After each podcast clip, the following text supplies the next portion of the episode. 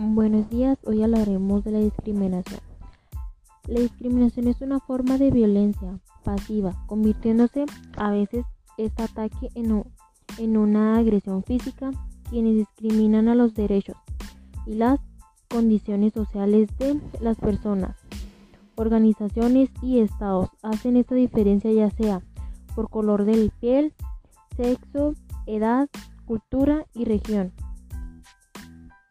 ¿Quiénes son los afectados? Los afectados en la mayoría de los casos son los individuos pertenecientes a las dominadas minorías.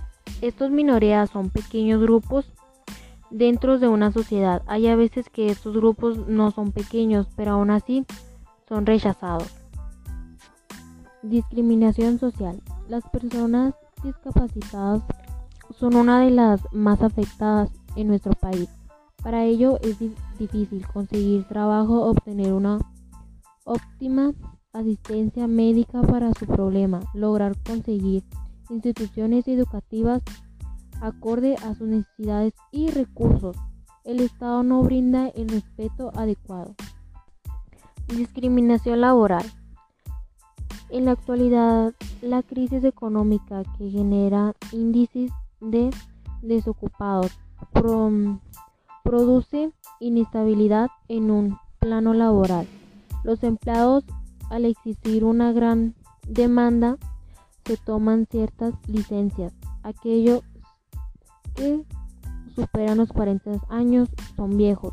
Las mujeres reciben menores sueldos. Los jóvenes, si no tienen experiencia, no son contratados. Para bajar los costos emplean obreros en negro casi esclavizados. Discriminación sexual. Entre hombres y mujeres ha existido una puja desde que el mundo es mundo. Hasta nuestras épocas siguen haciéndonos diferencias entre los géneros. Esta lucha se convirtió en bandera de dos ideológicas, el machismo y el feminismo, relativamente nuevo. Nuestro país en esta materia lleva años de retraso y aún no hay quienes creen en el sexo. Debe dominar al más débil.